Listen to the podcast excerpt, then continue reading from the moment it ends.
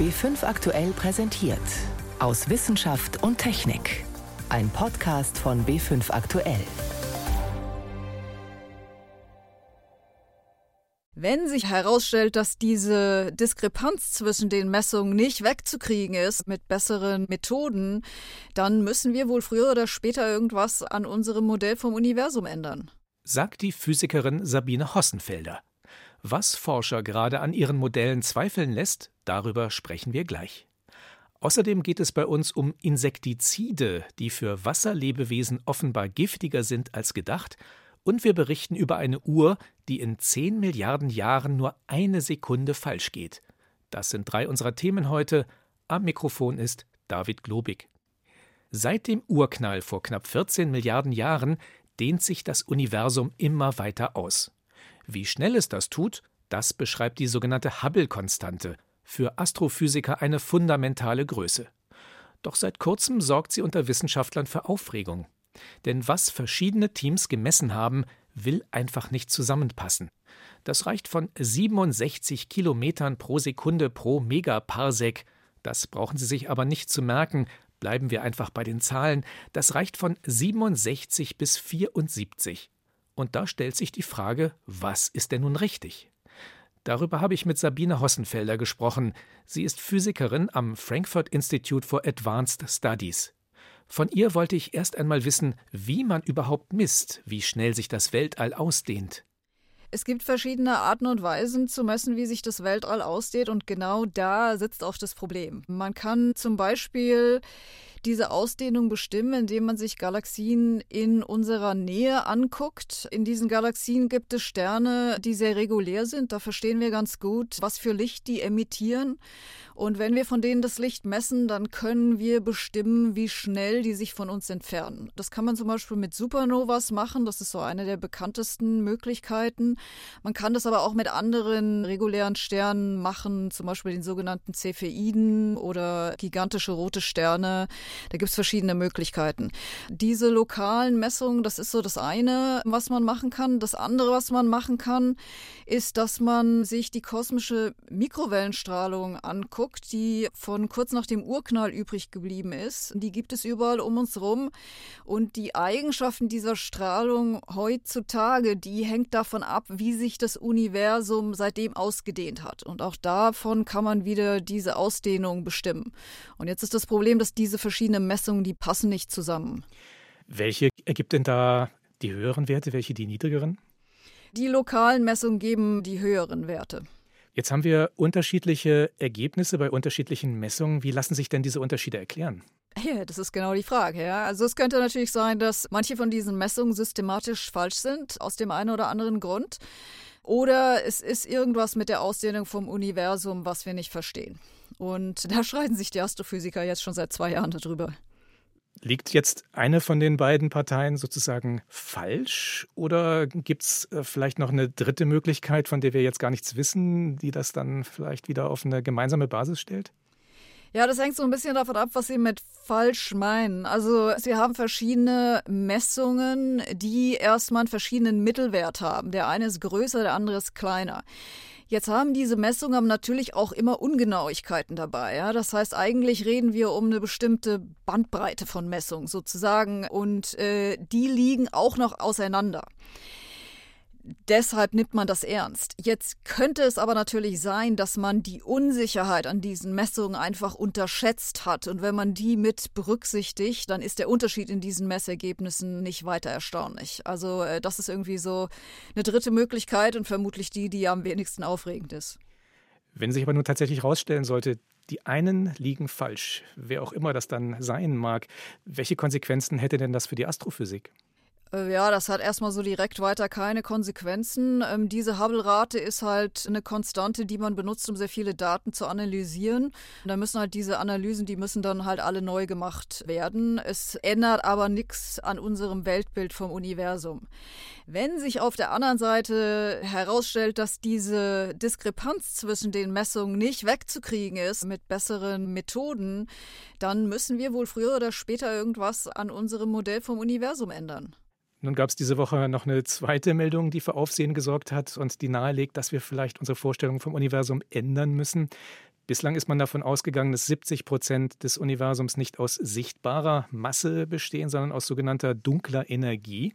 Und diese Energie würde dafür sorgen, dass sich das Universum immer schneller ausdehnt.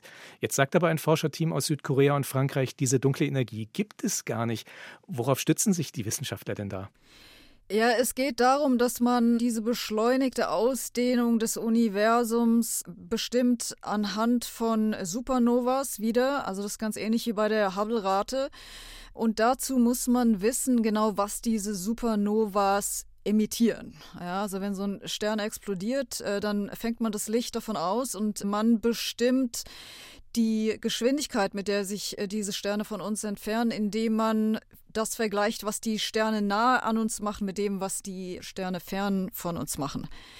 Und jetzt sagen diese Wissenschaftler im Wesentlichen, naja, diese Sterne in den Galaxien, die weit von uns weg sind, die sind älter, die müssen früher im Universum zustande gekommen sein und deshalb könnte einfach der Inhalt an verschiedenen Gasen und Metallen könnte ein anderer sein, was auch erklären könnte, wieso die anders aussehen.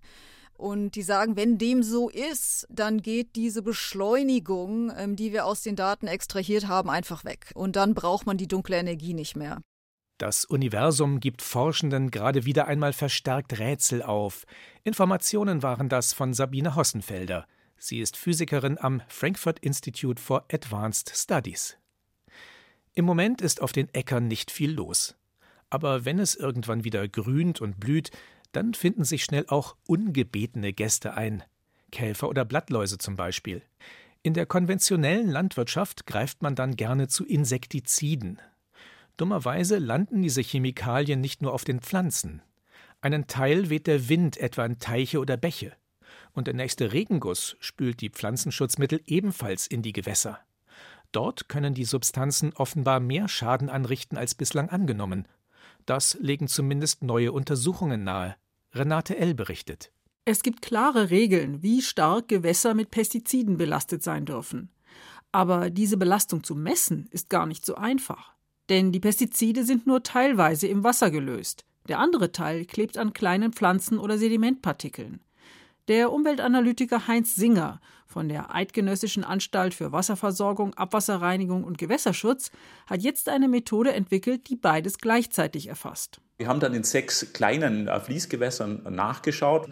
Wir haben so etwa über sechs, sieben Monate gemessen. Und die Qualitätskriterien wurden eigentlich nachhaltig und über längere Zeit überschritten, was dann ja auch für die Wasserorganismen heißt, sie haben keine Erholungsphase.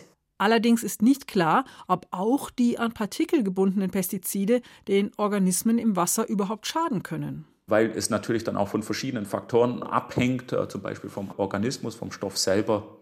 Insofern haben wir gesagt, wir ermitteln diesen Gesamtwert, weil ein Teil eben dieser Stoffe auch bioverfügbar sind in der Schwebstoffphase und natürlich aus der Wasserphase. Ab welcher Menge Pestizide gefährlich werden, das wird vor der Zulassung genau untersucht. Allerdings muss man die bisherigen Ergebnisse wohl anzweifeln, angesichts der neuen Daten von Matthias Lies vom Umweltforschungszentrum Leipzig. Er hat untersucht, welche Rolle der Stress für die Schadstoffwirkung spielt. Wenn jetzt ein Organismus bei weitem zu wenig Fressen kriegt oder wenn zu viele Räuber hinter ihm her sind, wenn er also überfordert wird, dann wirkt dieser zu viele Stress zusammen, synergistisch mit dem Schadstoffstress und dann wirkt es stärker. Im Labor spielt dieser sogenannte äußere Stress keine Rolle. Dort gibt es keine Feinde und genug zu fressen.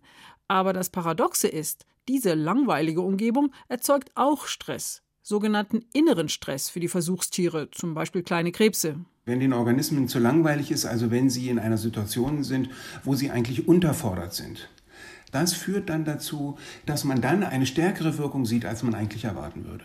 Der Stress durch Unterforderung bewirkt damit ebenso wie der Stress durch Überforderung, dass die Tiere empfindlicher werden für die Giftwirkung von Pestiziden. Aber es ist noch ein bisschen komplizierter. Im langweiligen Laboraquarium ist das Pestizid ein Stressfaktor. Und deshalb fällt die schädliche Wirkung im Labor doch nicht stärker aus. Es sieht dann so aus, als sei eine niedrige Konzentration unschädlich. Und dann denkt jeder, okay, diese Konzentration ist sicher. Aber diese Konzentration ist nicht sicher. Die führt nur dazu, dass bei Unterforderung des Organismus er im Prinzip in einen Bereich kommt, wo er endlich mal ein bisschen gefordert wird. Weil aber die Stresssituationen im Labor und in der Umwelt unterschiedlich sind, kann man anhand der Laborversuche keine Vorhersage machen für die Wirkung eines Pestizids in der Umwelt. Genau das ist allerdings der Zweck dieser Versuche. Wir haben diese Effekte bei Kröten zum Beispiel gefunden, bei diversen Insektenarten, Köcherfliegen, bei Daphnien, was ja Krebstiere sind, bei Fröschen. Das heißt also, alle Organismen, die wir bisher untersucht haben, dort haben wir diese Effekte gefunden. Deshalb hat Matthias Lies aufgrund seiner Experimente ein Berechnungsmodell entwickelt, das die Ergebnisse korrigiert. Dann kann man also diesen inneren Stress herausrechnen, um einen richtigen Effekt vorherzusagen, der unter normalen Anforderungen bei den Organismen vorhanden wäre. Und man kann auch zusätzlich noch eingeben, wenn wir jetzt mehr Stress haben, als die Organismen eigentlich gerne hätten, wie ist dann die Wirkung? Offenbar kann man sich also auf die bisherigen Laborversuche nicht verlassen, um die Wirkung von Umweltgiften im Freiland abzuschätzen. Dabei sind die Versuche wichtig für den Gewässerschutz und die neuen Erkenntnisse sollten auch bei der Zulassung eine Rolle spielen. Insektizide sind möglicherweise schädlicher für Lebewesen im Wasser als gedacht. Ein Beitrag von Renate L. war das. Sie hören B5 aktuell am Sonntag aus Wissenschaft und Technik. Heute mit David Globig. Wenn man einem Radbagger zuschaut, wie er in einer Baugrube herumfährt, dann sieht das normalerweise so ähnlich aus wie bei einem Auto, zumindest was das Fahrgestell angeht. Zwei Achsen, vier Räder, alles fest an seinem Platz. Nur zum Lenken lassen sich die Räder einschlagen. Es gibt allerdings Gebiete, in denen man mit so einem konventionellen Bagger nicht weiterkommt. Dann schlägt die Stunde der Schreit- oder Spinnenbagger. Bei ihnen sitzen die Räder an vier extrem beweglichen Beinen. Manchmal sind es statt Rädern auch Stützfüße. Mehr zu den erstaunlichen Baumaschinen von Dietrich Karl Meurer. Zwei Beine gehen in die Knie, ein Bein wird angehoben, das vierte wird lang ausgefahren. Es erinnert an die Maschinenwesen aus dem Action- und Science-Fiction-Film Transformers, wenn vor der Produktionshalle der Kaiser AG im liechtensteinischen Scharnwald die Beweglichkeit der mobilen Schreitbagger demonstriert wird. Das ausgeklügelte Chassis der Baumaschinen ist natürlich kein Selbstzweck, erklärt der technische Direktor der Kaiser AG Daniel Laubscher. Also das Besondere am Mobilschreibbacker ist, dass er in der Lage ist, sich dem Gelände anzupassen. Er kann in allen schrägen Geländen eine horizontale Ausrichtung erreichen, dass es optimal möglich ist, für die Fahrer zu sitzen, aber auch um erdreich abzutragen. Der Bagger ist zudem so konstruiert, dass er sich mit Hilfe der Schaufel und des Greifarms in extrem unzugänglichen Gelände abstoßen und somit vorwärts bewegen kann. Dadurch kann er selbst an steilsten Hängen oder in Sümpfen Floridas eingesetzt werden. Primär im äh, Gebirge, das heißt Alpengebiet ist eine typische Anwendung, wenn irgendwelche Grabarbeiten in Skigebieten gemacht werden müssen aber auch äh, dort, wo einfach das Gelände sehr schwierig ist, wo die Zugänglichkeit vielleicht nicht gegeben ist, wo man mit wenig Landschaden bis zur Baustelle kommen will und so eigentlich einen Einsatz gezielt nur am Ort des Geschehens machen kann. Erfunden wurde das Grundprinzip der geländegängigen Maschinen bereits Mitte der 60er Jahre, gemeinsam von zwei Firmen, der Kaiser AG in Liechtenstein und der Firma Menzi in der Schweiz. Nach einem Streit jedoch gingen beide Unternehmen getrennte Wege und entwickelten die Bagger eigenständig weiter. Die 1913 gegründete Kaiser AG hat zunächst Webmaschinen hergestellt. Nun produziert das 500 Mitarbeiterunternehmen auch Kanalreinigungsfahrzeuge und Schienenbagger. Mit den Schreitbaggern haben die Lichtensteiner eine echte Marktnische gefunden. Ich glaube, das Marktvolumen ist einfach beschränkt. Das ist eine Nischenanwendung, dass es für eine Firma wie Liebherr wahrscheinlich ein zu großes Volumen ist, um das in großen, in Tausender herzustellen. Trotzdem ist es aber technisch deutlich zu komplex, dass irgendeine kleine Firma das nebenbei noch entwickeln kann. Komplex ist auch die Bedienung der beweglichen Schreitbagger, sagt der technische Direktor der Kaiser AG Daniel Laubscher. Baggerfahrer müssen daher speziell für die Maschinen trainiert werden. Die große Herausforderung ist neben den etwa 80 Bewegungen, die er selbst ausführen kann, dass man das Gelände richtig lesen kann. Also er muss die Erfahrung und das Wissen aufbauen, dass er sieht, wo er sich im Gelände bewegen kann. Es ist nicht so, dass der Bagger rein über Sensorik abgesichert ist, dass er nicht kippen kann, sondern da muss er wirklich ein Gefühl dafür entwickeln, wie und wo er sich platzieren muss, wie er seine Baustelle einrichten und anfahren muss, bevor er mit der Arbeit beginnt. Baggertechnik, die an Maschinenwesen aus einem Film erinnert, Dietrich Karl Meurer berichtete. Die präzisesten Uhren Deutschlands stehen in Braunschweig, an der Physikalisch-Technischen Bundesanstalt, kurz PTB. Es sind Atomuhren. Die sind um viele Größenordnungen genauer als beispielsweise Quarzuhren. Manche Atomuhren gehen im Verlauf von zig Millionen Jahren gerade mal um eine Sekunde falsch. Doch Physiker entwickeln schon die nächste Generation, optische Atomuhr genannt. Sie ist noch einmal um den Faktor 100 präziser. Damit sich die Uhr auch außerhalb des Labors nutzen lässt, muss sie aber noch gehörig schrumpfen. Daran arbeiten Wissenschaftler im Rahmen des Projekts OptiClock. Wie weit sie inzwischen sind, das hat sich Frank Grotelüschen angesehen. Wir sind jetzt hier in der Uhrenhalle der PTB, wo die deutsche Zeit gemacht wird. Ein Raum groß wie eine Turnhalle. Das Inventar, die Atomuhren, die die gesetzliche Zeit in Deutschland vorgeben. Doch PTB-Forscher Piet Schmidt lässt sie links liegen und steuert einen chaotisch anmutenden Versuchsaufbau an. Das ist ein Tisch, der ist zweieinhalb Meter auf anderthalb Meter groß, dicht gepackt mit Optik und anderen Aufbauten. Und daneben steht noch ein Elektronikreck, auch vollgepackt mit allerlei elektronischen Geräten, verbunden mit Kabeln und Glasfasern. Das Gewusel von Linsen, Spiegeln und Elektronik ist der Prototyp einer neuen Art von Atomuhr, der optischen Uhr. Atomuhren ticken deshalb so genau, weil sie auf einer unverrückbaren physikalischen Größe basieren, auf der Strahlung, die Atome abgeben, wenn man sie gezielt anregt, also Energie hineingibt. Meine schönste Analogie ist, dass es so funktioniert wie das Stimmen eines Musikinstrumentes. Das Musikinstrument ist ein Sender, der die Atome bestrahlt und ihnen Energie zuführt.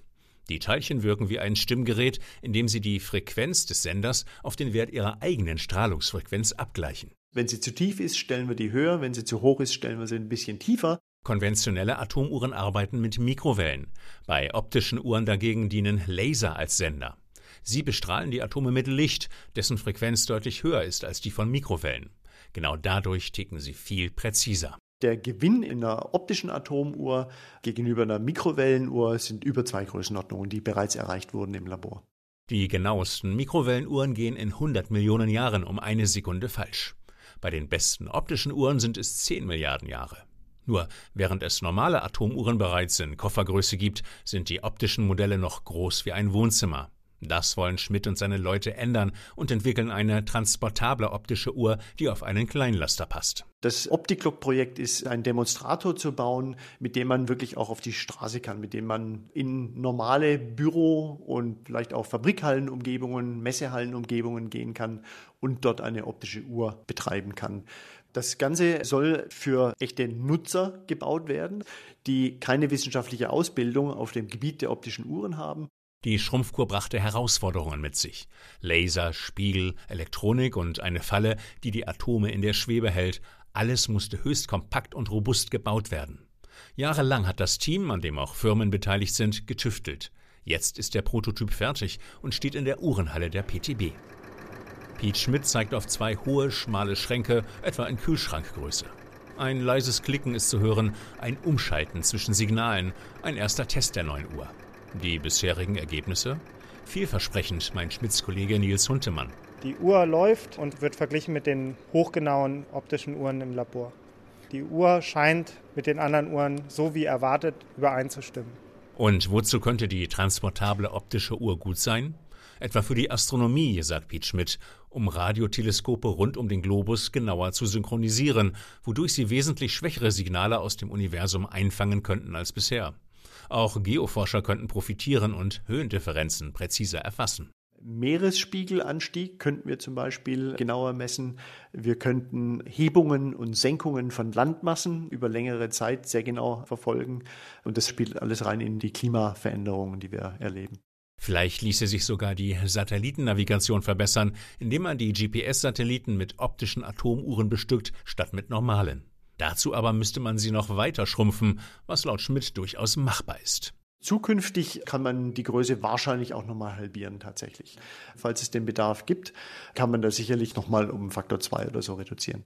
Dann würde eine optische Uhr sogar auf die Ladefläche eines Kombis passen. Schrumpfkur für die optische Atomuhr, ein Beitrag von Frank Grotelüschen. Auch zu Jahresbeginn tut sich wieder einiges am Nachthimmel. Vorgestern gab es schon eine Halbschattenmondfinsternis und in den nächsten Tagen lässt sich ein wahrer Planetenreigen beobachten. Wann und wo genau, das weiß Yvonne Meyer. Im Januar kann man fast alle Planeten unseres Sonnensystems sehen, von abends bis morgens. Und einige von ihnen gibt es am Monatsende sogar im Doppelpack. Zunächst Venus und Merkur. Gleich nach Sonnenuntergang strahlt die helle Venus im Westen. Sie ist gerade unser Abendstern. Ende des Monats sogar bis um halb neun Uhr abends sichtbar, wenn es schön dunkel ist. Und am 27. Januar wird es dann besonders spannend.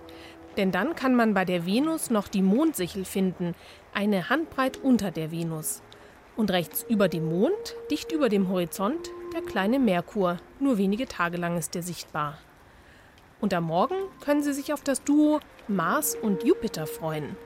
Die kann man auch mit dem Mond gut finden. Am allerbesten vom 20. bis 22. Januar. Da ist die Mondsichel beiden Planeten ganz nah im Südosten. Und der Jupiter taucht da erst allmählich auf, etwa zwei Handbreit links unter dem Mars.